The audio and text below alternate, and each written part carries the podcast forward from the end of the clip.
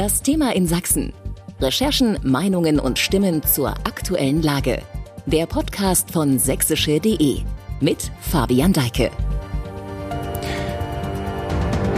Die Mehrheit schweigt nicht mehr. Diesen Eindruck erwecken die überall in Deutschland gegenwärtig stattfindenden Demonstrationen gegen Rechtsextremismus, ausgelöst durch den Bericht des Recherchekollektivs Korrektiv über ein Geheimtreffen Rechtsextremer mit AfD-Vertretern. Dort sollen unter anderem Pläne zur massenhaften Ausweisung von Menschen mit Migrationsgeschichte aus Deutschland besprochen worden sein.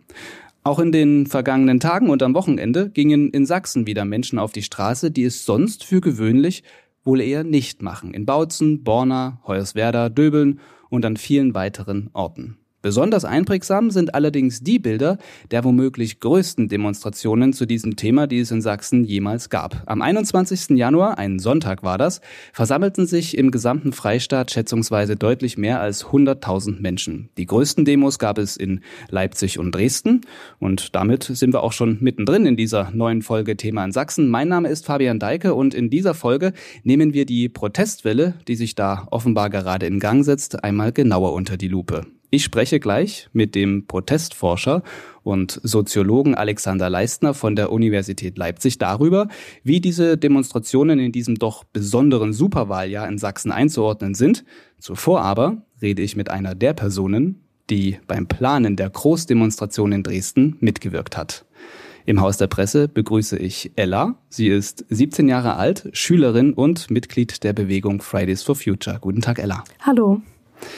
Ella, Sie haben zusammen mit Ihrer Dresdner Fridays for Future Gruppe die wohl größte Demo gegen Rechtsextremismus mitorganisiert, die es in dieser Stadt jemals gegeben hat.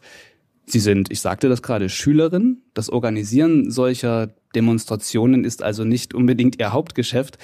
Ähm, nehmen Sie uns mal mit. Wie ähm, lief diese Planung und mit was hatten Sie ursprünglich dann so bei den Gedanken daran überhaupt gerechnet?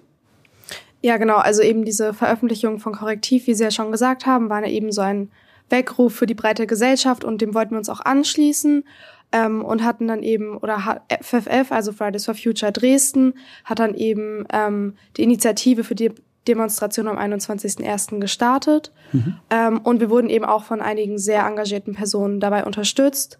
Ähm, und eben so eine große Demo zu organisieren, ist allgemein erstmal Teamwork und ähm, das ist eben nur in einer starken Gruppe möglich und auch eben mit vielen Menschen, die Aufgaben im Hintergrund erledigen, von denen man erstmal nichts mitbekommt. Also Technik und Logistik beispielsweise. Also mich hat man dann zum Beispiel gesehen mit der gelben Weste, weil ich da auf der Demo rumstand als Versammlungsleitung. Aber eben viele Menschen im Hintergrund haben eben auch ähm, das meiste mit an dieser Demo für diese Demo beigetragen. Hm, ja, aber sowas hat man ja nicht unbedingt zu Hause in der Garage liegen, diese ganze Technik und so weiter. Also da gab es dann hinter ihrer Gruppierung noch weitere Gruppierungen, die da unterstützt haben, sozusagen. Genau, also eher Einzelpersonen, jetzt keine direkten Gruppierungen. Mhm. Also eben viele Organisationen haben wir angeschrieben, die haben dann für uns mit Werbung gemacht oder haben eben ihre Mitglieder ähm, dazu angehalten, auch zu der Demo zu gehen. Ähm, genau, aber dann waren es eben engagierte Einzelpersonen, die dann mhm. auch im Hintergrund dabei waren. Nun sind Schätzungen bei Demonstrationen immer schwierig, heikel. Ähm, es gibt aber von der Demonstration am 21. Januar sehr viele Bilder, die nahelegen, dass da mehrere Zehntausend Menschen unterwegs waren. Wann haben Sie an diesem Sonntag realisiert, dass das eine richtig große Bewegung ist, die sich da gerade in Gang setzt und dass es immer mehr geworden sind? Ähm, also an dem Sonntag ähm, ich glaube, ich war gerade mit auf der Carola-Brücke. Also wir waren schon relativ weit mit dem Demozug. Also ich war ganz vorne beim Front-Transpi, also beim vorderen Transparent. Ähm, und da kam dann so langsam die Information durch, wie viele es sind. Also wir waren erst bei 20.000, dann wurde uns 25.000 durchgesagt und es wurde immer, immer mehr, mhm. weil wir eben selber Leute hatten, die gezählt haben, beziehungsweise man ja auch von den Polizeischätzungen gehört hat. Ähm, und ja, das war überwältigend. Und ich sagte gerade, Fridays for Future ist ja nun eine Gruppierung, die sich vorrangig an Schüler richtet. Die Personen, die da im Hinter, also die zu Fridays for Future zählen, sind halt Schüler. Teilgenommen haben Menschen aller Altersschichten. Das belegen auch die vielen Fotografien von diesem Tag und Videos. Äh, wie war an dem Tag selbst und auch vielleicht in den Tagen danach die Resonanz, was an Sie herangetragen wurde, aus der Bevölkerung, vielleicht auch aus der Politik? Was wurde da Ihnen gespiegelt? Ähm, also wir haben schon gerade am Ende der Demonstration kamen viele Leute zu uns und haben gesagt, eben vielen Dank für die Organisation. Das war immer sehr schön, das zu hören. Mhm. Ähm, und eben wir haben danach auch noch Mails bekommen mit Feedback teilweise, also mit Verbesserungsvorschlägen oder eben auch einfach mit einem großen Danke. Ähm, ja, eben auch von älteren Personen und nicht mhm. nur von Schülerinnen und Schülern. Mhm. Nun ist Fridays for Future auch ja eher eine Bewegung, die aus der ganzen Klimaprotestbewegung herrührt, daraus entstanden ist. Das war das natürlich keine Freitagsdemonstration, sondern eine Sonntagsdemo und noch dazu eine, die auch Menschen jenseits dieses klassischen Klima- und Umweltspektrums angesprochen hat. Sehen Sie vielleicht auch genau darin, dass es sich halt geweitet hat, dass es da natürlich ein großes gemeinsames Interesse daran gab, eben aufgrund dieser Veröffentlichungen und was da bekannt geworden ist, auf die Straße zu gehen, ähm, die Stärke Ihres Protestes? Ähm, ja, also erstmal ist es ja auch als eine Klimaorganisation ähm, sehr schwer bis eigentlich praktisch unmöglich in einer Nichtdemokratie ähm, überhaupt Proteste durchführen mhm. zu können. Also deswegen war uns dieser Protest auch sehr wichtig. Ähm, und eben, also ähm, Fridays for Future hat ja auch in anderen Städten sehr viel mitorganisiert. Also beispielsweise eben zwei Demonstrationen in Dresden oder eben auch in Berlin, München und Hamburg und vielen anderen Städten, mhm. ähm, wo eben sehr viel mobilisiert wurde und AktivistInnen sehr aktiv waren. Also ähm. Also mhm. wir wollen uns jetzt langsam auch wieder, oder wir als Ortsgruppe Dresden möchten uns wieder mehr auf die Klimathemen fokussieren, beziehungsweise wir haben ja auch den ähm, deutschlandweiten Klimastreik am 1.3., ähm, auf den wir uns jetzt erstmal fokussieren wollen. Ähm, ja, und es hat sich jetzt auch dieses neue ähm, Aktions-, also dieses überparteiliche Aktionsbündnis Wir sind die Brandmauer gegründet. Wir haben auch schon ein Aktionsbündnis Wir sind die Brandmauer Dresden, was eben am 3.2., also diesen Samstag, mhm. ähm, auch eine Demo organisiert. Ähm, da sind auch ähm, ein paar Leute von FFF aktiv, aber eben eben es ist eben ein überparteiliches Aktionsbündnis, mhm. wo auch die Zivilgesellschaft teilnehmen kann. Das heißt, es wird weitere Demonstrationen gegen rechts in der Stadt geben, die ja. dann aber nicht mehr federführend von FFF organisiert und geplant sind. Genau. Und wie diskutieren Sie jetzt innerhalb Ihrer Gruppe auch über diese Demonstration? Wie haben Sie, sind Sie selber dann ins, ins eigene Feedback gegangen? Ähm, also erstmal hatten wir jetzt eben das Gefühl, dass wirklich die Zivilgesellschaft in Dresden dadurch aufgewacht ist. Mhm. Ähm, was ja erstmal super stark ist und wir ähm, eben auch gedacht haben oder reflektiert haben, dass eben 40.000 Menschen ein extrem starkes Zeichen gegen rechts sind ähm, und ja einfach, dass wir gezeigt haben, dass die wir Demokratinnen einfach in die deutliche Mehrheit sind. Wir sind in der Überzahl ähm, und das hat uns sehr viel Mut und Hoffnung gemacht. Mhm. Aber es ist eben erst der Anfang, also da fehlt noch viel. Lassen Sie uns mal vielleicht über Fridays for Future sprechen, weil ich glaube, das ist nochmal ganz wichtig, um zu verstehen, was das auch letzten Endes für eine Leistung ist, dass Schüler so einen riesen Proteste irgendwie anschieben. Ähm, ich habe vor fünf Jahren als Fridays for Future in Dresden gestartet ist, mhm. also so alt ist auch die Bewegung in Dresden letztlich, ja. ähm, mal ein Interview für einen anderen Podcast gemacht. Damals war das eine Diskussion zwischen dem inzwischen verstorbenen Schulleiter Frank Haubitz und einem Schüler, der damals 18 Jahre alt war. Da ging es eher noch darum, dürfen die da freitags der Schule fernbleiben. Heute würde da keiner mehr diskutieren, wahrscheinlich drüber. ähm, Heute wird dieser Schüler, mit dem ich da damals gesprochen habe, wahrscheinlich studieren oder vielleicht ist er auch schon fertig mit dem Studium. Also worauf ich hinaus will, ist, Sie gehören ja jetzt schon zur nächsten oder vielleicht sogar übernächsten Generation Fridays for Future Mitglieder an. Gibt es da noch Kontakt zu früheren Mitgliedern? Unterstützen die das noch? Wie, wie läuft das, wenn man dann irgendwann vielleicht nicht mehr Schüler ist? Ähm, also Fridays for Future ist nicht zwangsläufig nur für SchülerInnen gedacht. Mhm. Also die Demonstrationen werden eben viel an Schulen beworben, weil es eben mit die größte Zielgruppe ist. Ähm, aber wir haben sehr viele auch eben, ich sag jetzt mal ältere Leute, also Menschen, ähm, die dann Mitte 20 sind. Genau, also für uns halt ältere ja. Leute, für uns SchülerInnen. Aber mhm. ähm, genau, also es ist ganz durchmischt vom Alter her, mhm. würde ich sagen. Also mhm. bewegt sich zwischen eben 15 bis ich würde sagen 25. Hm. Ähm, Sie sind jetzt Teil dieser ähm, jungen Generation, die da jetzt bei Fridays for Future eben nachrückt, aber auch generell in der gesamten Gesellschaft ähm, mhm. nachrückt. Inwiefern glauben Sie für dieses Weiterreichen der Verantwortung bei solchen Bewegungen eben wie Fridays for Future dazu, dass die jüngere Generation ein anderes Demokratie, vielleicht auch Umweltbewusstsein entwickelt. Haben Sie das bei Ihrer Gruppe dann auch so im Blick? Haben Sie da Antennen für, die das genauso wahrnehmen? Okay, da tut sich was?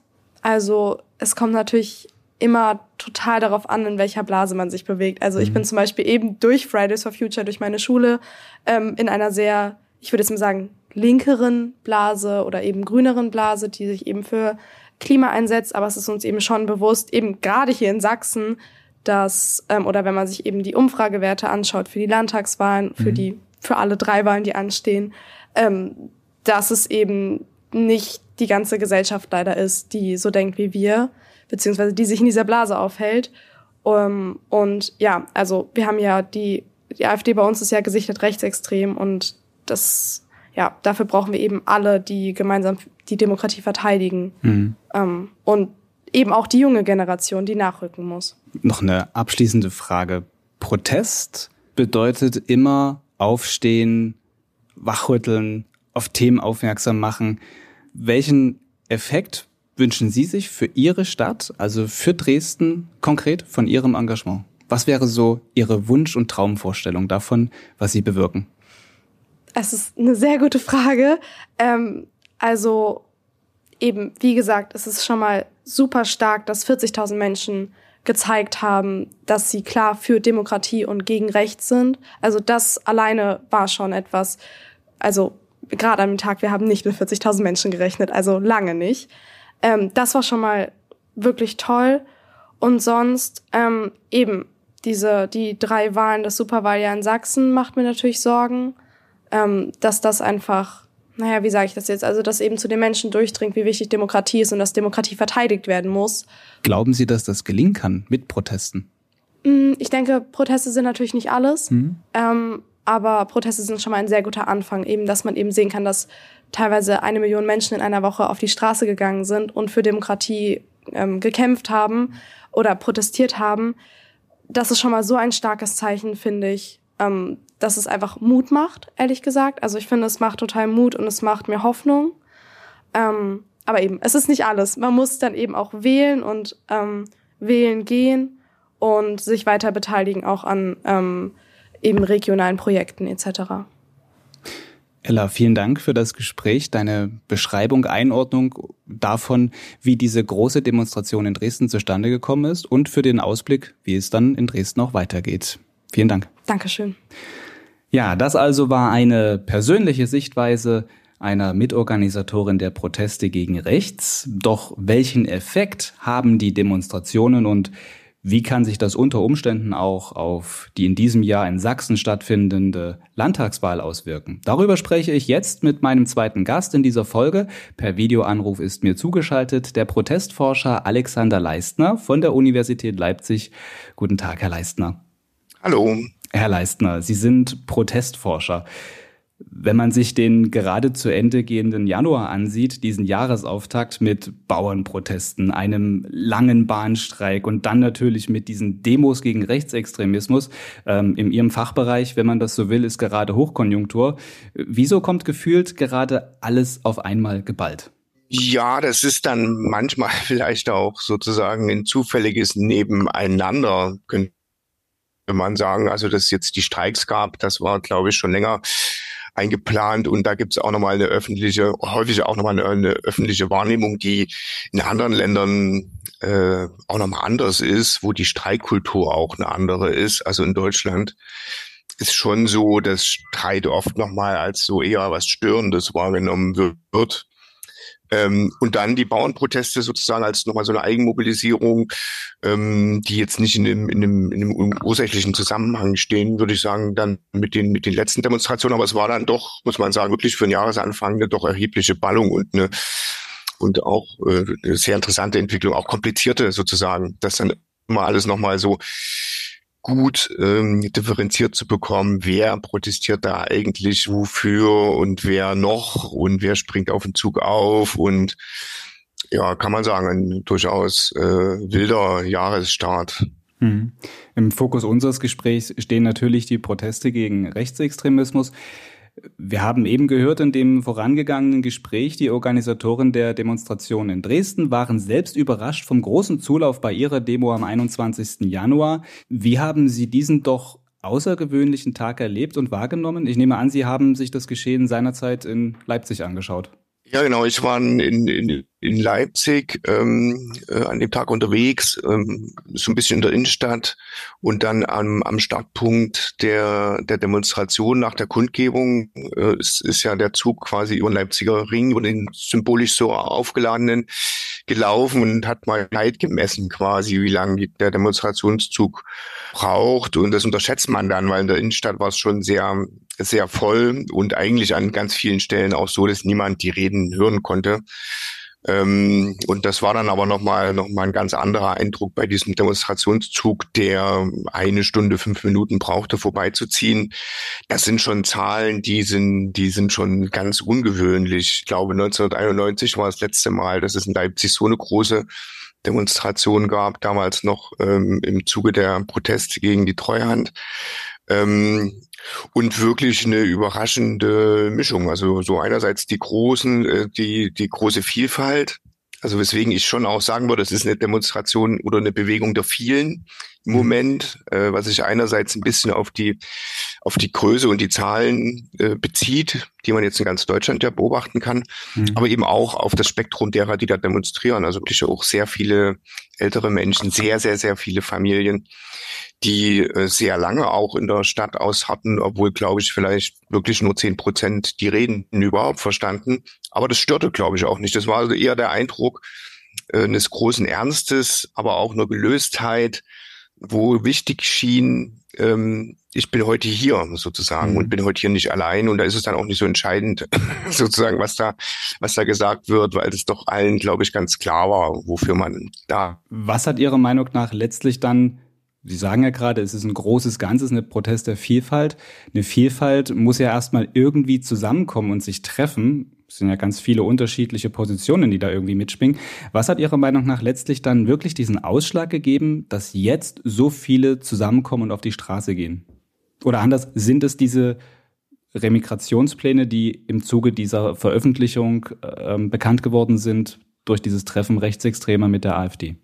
Das war, glaube ich, dann der, der, der Auslöser und, und, und ließ es sich nicht erklären, wenn es nicht, wenn es nicht andere Entwicklungen gegeben hätte oder wenn sich nicht auch, auch ein Stück weit wie, wie, wie angestaut hat.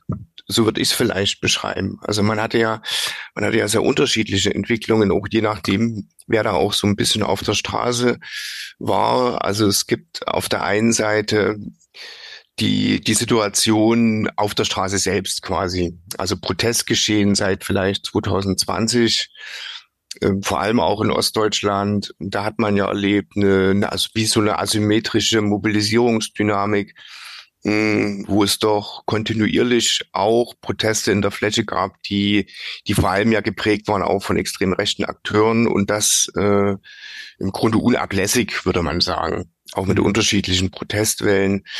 Ähm, und eine äh, asymmetrisch deswegen, weil es eben auch eine demokratische Zivilgesellschaft äh, gibt, die da vielerorts ein Stück weit stark in die Defensive geraten ist und das Gefühl sich auch verbreitet hatte von, man ist ja da so ein bisschen alleingelassen oder ähm, auch so eine Negativspirale von irgendwie die AfD wird immer stärker, auch sozusagen in dem Moment, wo sie auch immer radikaler wird und die Themen, äh, die Themen von rechtspopulistischen, extrem rechten Akteuren sind die Themen, die sozusagen auch die politische Diskussion bestimmen und diktieren. Also das ist so das eine quasi, wie die Situation auf der Straße war und eben bei vielen auch eben so eine Krisenwahrnehmung. Also in diesen Polykrisen, die wir jetzt wirklich die letzten Jahre hatten, die ja, die ja ganz einschneidend äh, stellenweise waren, eben auch so eine Wahrnehmung von ähm, das wird irgendwie immer schlimmer so. Mhm. Jetzt nicht auch noch das, könnte man dann sagen. Naja, oder dann vielleicht wirklich so ein Auf, äh, so ein Aufwecken aus so einer Schockstache quasi. Und da war das dann, glaube ich, ganz erheblich, darf man nicht unterschätzen. Also ich glaube, Rechtsextremismus-Experten würden sagen, also würden schon auch sagen, das hatte eine neue Qualität, auch dieses Treffen quasi, wenn man sich anguckt, wo das stattfand und mit wem und was das für eine Öffentlichkeit war sozusagen eben nicht nur eine Szeneöffentlichkeit oder eine Publikation. Bekannt war vieles ja schon mhm. lange. Ähm, aber es hat eben doch dann, glaube ich, ganz scharf nochmal für viele bewusst gemacht, sozusagen, was auf dem Spiel steht, wie konkret auch die teilweise sehr, sehr grundstürzenden äh, Programmatiken sind, über die da sozusagen fabuliert wird. Und das eben angesichts der, der anstehenden Wahlen oder demoskopische Entwicklungen, wo man zuletzt eben das ein, den Eindruck hatte, die AfD wird jetzt immer stärker oder bleibt eben sehr stark, ähm, auch angesichts von und, und, und mitnichten sozusagen, weil sie, ähm, weil sie sich da jetzt an politische Diskurse anpasst, sondern sozusagen auch eine eigene Agenda hat, die eben immer radikaler geworden ist. Und da hat das, glaube ich, diesen diesen Aufbruchsmoment gegeben, der da zusammenkam. Und dann darf man eben auch nicht unterschätzen, sozusagen diese Ansteckungswirkung von solchen Demonstrationen, dass es eben die ersten gab und die schon sehr groß wurden und dann wurden an vielen Orten die immer größer quasi. Das hat dann, glaube ich, so eine so eine Verselbstständigung in der Mobilisierung ge gebracht. Das würde man bei jetzt bei einem Demonstrations- oder Protestgeschehen, wo man versucht, Proteste mit einer sehr großen gesellschaftlichen Breite ähm, zu mobilisieren, braucht es ja immer ganz viel Vorlauf und, ähm, und, und Organisationsarbeit und das hatte und meistens ist es ja dann auch so, dass es dann tatsächlich auch nur äh, für ein Ereignis mobilisiert werden kann, diese in Anführungsstrichen träge Masse. Große Proteste gegen Rechtsextremismus hat es ja schon, schon immer gegeben oder immer mal wieder. In Dresden denke ich da an die Wir sind mehr Demo vor ein paar Jahren oder die Proteste, die im Rahmen des 13. Februar stattfinden. Ähm, hier ist jetzt tatsächlich ja aber anders, dass es immer wieder stattfindet und auch in verschiedenen Orten. Genau, das ist, das ist die Beobachtung eben, die so interessant ist, dass es so schnell so groß wurde, sich so verselbstständigt hat und in die Fläche gegangen ist. Also das ist ja sozusagen kaum noch zu überblicken, mhm. dass dann in irgendwelchen Kleinstädten in Unterfranken ist oder vor allem in den sehr konfliktbelasteten Regionen in Ostdeutschland. Mhm. Ja, wenn man jetzt anschaut. Am Wochenende wieder. Ja, letzt, genau, letztes Wochenende, vergangenes Wochenende, beispielsweise Bautzen oder Hoyerswerda, wo Demonstrationen stattgefunden haben.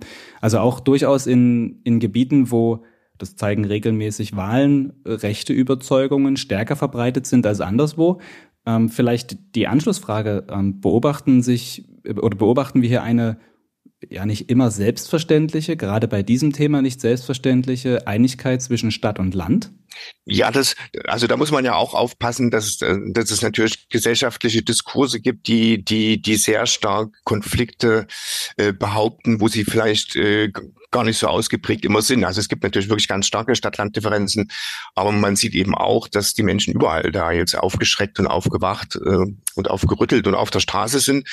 Ähm, das würde ich schon sagen, dass es, ähm, dass es ziemlich bemerkenswert ist und eigentlich auch das so aus einer demokratietheoretischen Perspektive ja auch das Wichtigere, dass auch die Proteste gerade dort stark werden oder präsent aussehen in den Regionen, wo die AfD eben besonders stark ist oder ja nicht nur, sondern wo es eben sie tragende Milieus gibt, Protestmilieus, auch mit entsprechenden, das hat man ja auch in Bautzen oder Görlitz gesehen, dass diese Dominanz auf der Straße in den letzten Jahren dort sozusagen von extrem rechten Akteuren ja auch einhergeht mit so Einschüchterungs- und Bedrohungskulissen, die ja auch nach wie vor präsent sind wo aber jetzt, glaube ich, so eine kritische Schwelle überschritten ist. Mhm. Also hilft auch die, die Masse, hilft die Masse letzten Endes dem Einzelnen seine Ängste zu überwinden, dann doch zu protestieren. Auf jeden Fall. Das würde ich, das würde ich äh, auf jeden Fall stark beobachten. Auch was man so im Bekanntenkreis ähm, hört, ähm, aus der Familie quasi, im, im äh, ländlich sächsischen Raum, wer jetzt alles wieder auf die Straße geht, das sind, das sind Menschen, die wirklich schon wirklich ganz, ganz lange auch nicht demonstrieren waren. Wo sehen Sie Stärken haben wir gerade eben schon so beleuchtet, wenn man das als Stärke bezeichnen würde, ähm, dieses Protestes, aber vor allem auch Sch Schwächen des Protestes. Man muss ja auch immer mit bedenken, nicht jeder, der sich gesellschaftlich zur Mitte zählen würde, fühlt sich im Zweifel immer von auch dem abgeholt, wofür die Organisatorinnen von Demonstrationen stehen. Sie sagten vorhin, in Leipzig war es dann halt beispielsweise nicht mehr möglich, äh, den Reden zuzuhören. Vielleicht ist da auch eine Rede gewesen mit einem Inhalt, der jetzt vielleicht jemand, der eher Mitte konservativ ist, aber gegen die AfD sich dem nicht anschließt. Also äh, ist da irgendwo dann auch so ein, so, ein, so ein Punkt, wo man sagen muss, hier hat der Protest eine gewisse Schwäche oder Anfälligkeit, dass er eben vielleicht dann irgendwann nicht mehr von der Masse getragen wird? Ja, ich würde sagen, äh, man kann eher da sozusagen vielleicht Differenzen beobachten, die, die ein Stück weit die aktuelle Situation einfach spiegeln. So. Also das eine ist, würde ich sagen,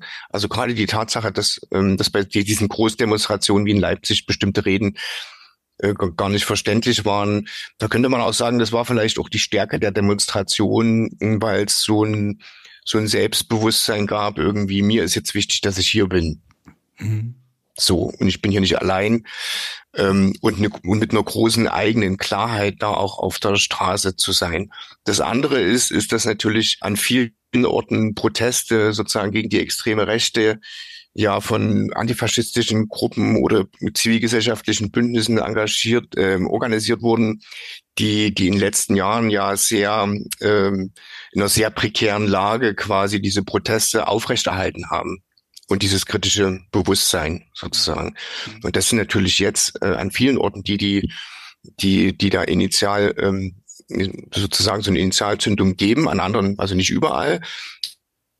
Und das muss man, glaube ich, auch erstmal ähm, ein Stück weit wertschätzen, sozusagen mit Blick auf die Frage, wer, wer hat da vor Ort immer noch sozusagen für, für ein demokratisches Zusammenleben sich eingesetzt.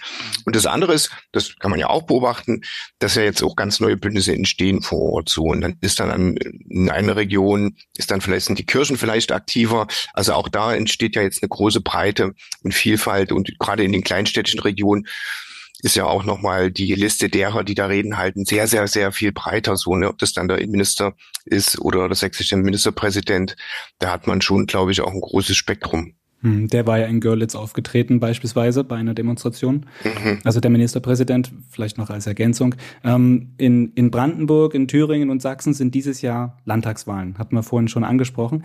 Was denken Sie, wem nützen diese Proteste jetzt, beziehungsweise was bewirken sie?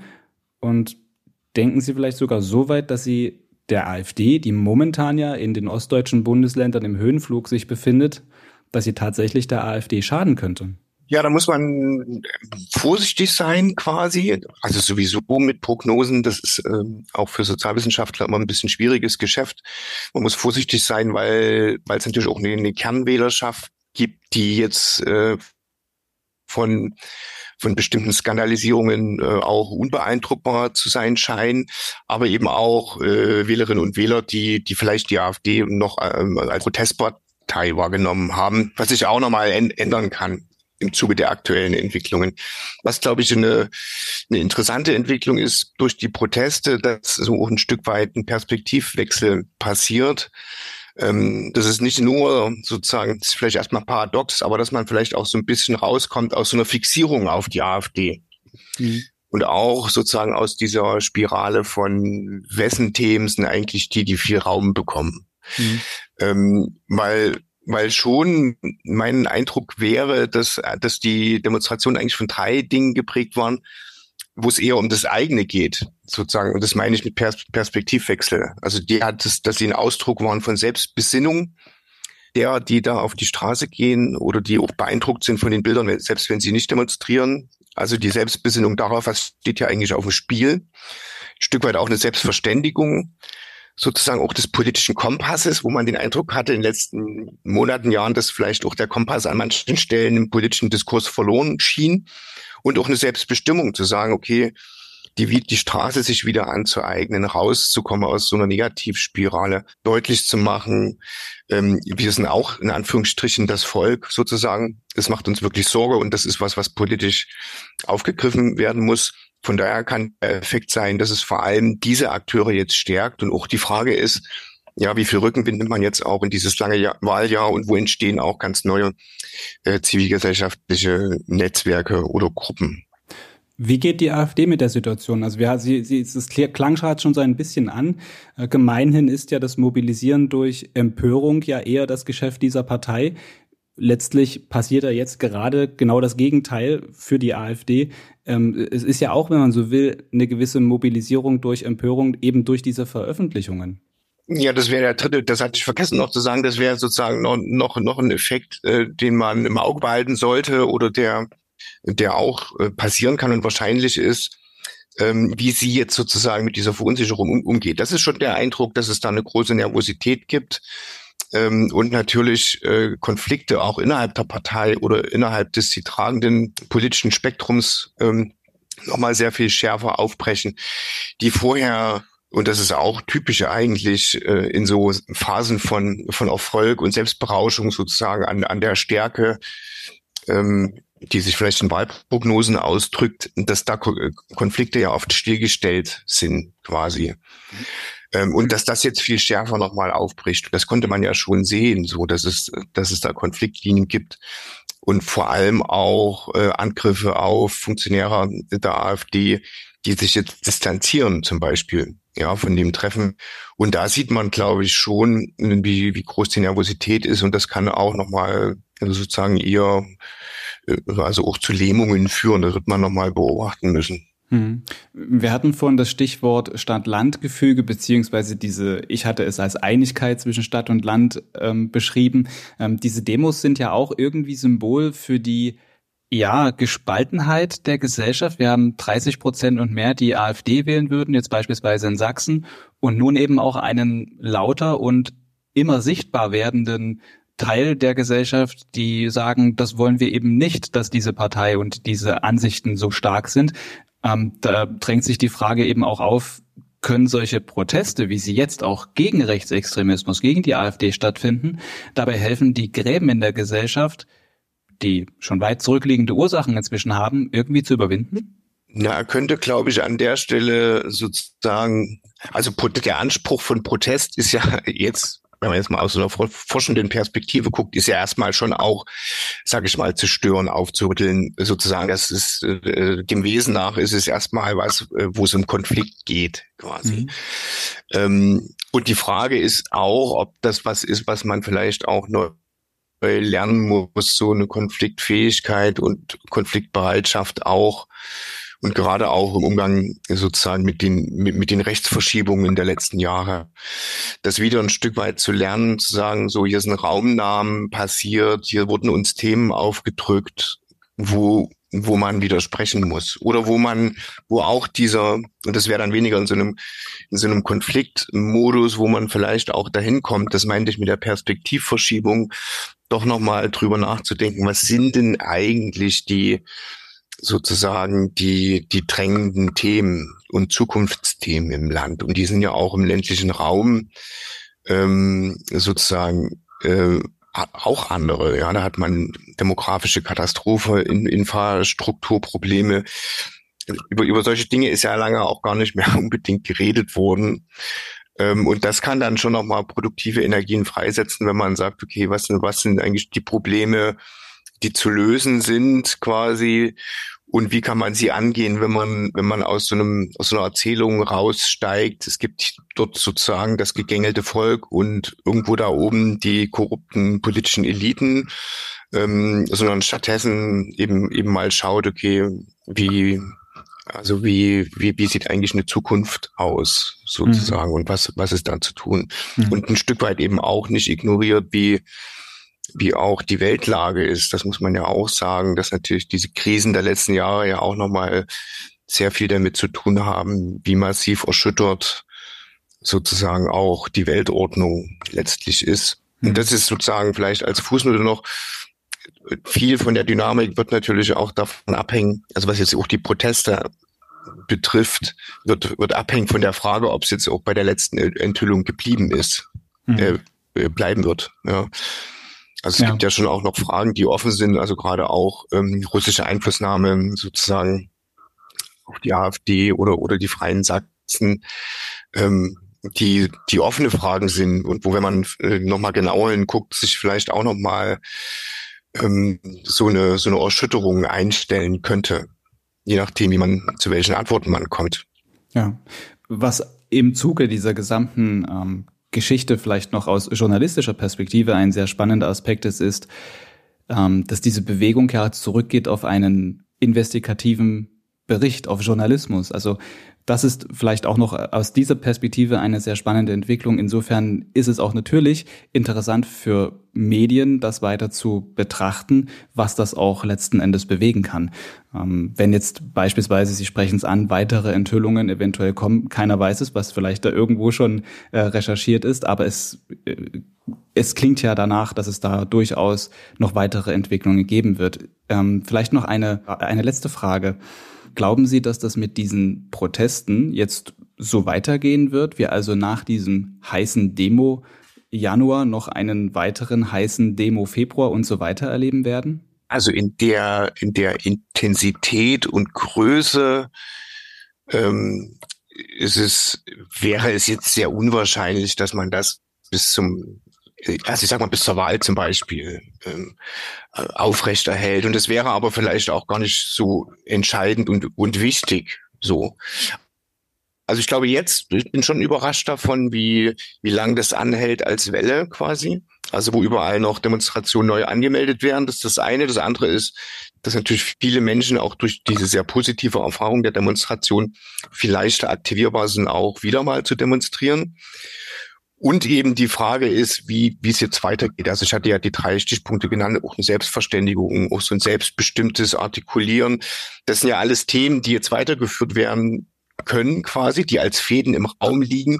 Also wie organisiert sich Zivilgesellschaft nochmal neu? Die Frage, wie kann man auch Zivilgesellschaft in, in ländlichen Regionen unterstützen. Auch da kann ja ganz viel nochmal neu ähm, passieren, so, ne, ob das auch eine Reaktivierung von Städtepartnerschaften ist, auf allen Ebenen sozusagen des, auf der Ebene von Kirchgemeinden oder Vereinen, ähm, auch nochmal gefragt wird, irgendwie eine westdeutsche Kommune, Partnerkommune, was braucht ihr eigentlich, wie können wir euch unterstützen? Aber vor allem auch die Themen, die Alltagsthemen sozusagen. Wie, wie werden die weiter besprochen? Also da gibt es, glaube ich, viel, was in den Demonstrationen aufgebrochen ist, ähm, wo man, wo man nochmal eine intensivere gesellschaftliche Debatte führen könnte. Also gerade mit der, mit den Enthüllungen verbunden ist ja, ist ja auch für viele die Frage gewesen, die eine, die interessanterweise in der DDR eine große Rolle spielte, vor allem innerhalb der Oppositionsgruppen ohne das vergleichen zu wollen. Mhm. Also auf keinen Fall. Aber die Frage, die sich für viele sehr existenziell gestellt hat, Ende der 80er Jahre, war ja die Frage von bleiben oder gehen. Und da würde ich nicht so schnell drüber hinweggehen, dass sich diese Frage für viele auch ganz existenziell gestellt hat. Das eine ist ähm, migrantisierte Menschen, die natürlich ganz unmittelbar angesprochen waren, auch von den Enthüllungen und Deportationsfantasien sozusagen. Ähm, aber auch natürlich in, in Ostdeutschland ist das für eine, für eine jüngere Generation eine Frage, die sich wieder nochmal neu gestellt hat. Selbst in Leipzig konnte man das wahrnehmen, sozusagen, dass es im, zum Ende des Jahres da immer mal so eben aus dieser resignativen Stimmung heraus auch solche Gespräche gibt. Und da kann, das ist nochmal jetzt eine neue Dynamik, wo man sagt, okay, über diese Frage sollte man nochmal sehr viel intensiver reden. Was sind die Gründe? sozusagen, wie, wie geht's den Menschen damit und was bedeutet das eigentlich für, für eine Gesellschaft, wenn solche Fragen aufkommen? Ja, diese Fragen, wir betrachten das in den nächsten Wochen, Monaten natürlich weiter. Sie sicherlich auch in Ihrem Forschungsbereich. Das war Alexander Leistner, Protestforscher an der Universität Leipzig. Ich danke Ihnen für das Gespräch. Ihnen auch vielen Dank.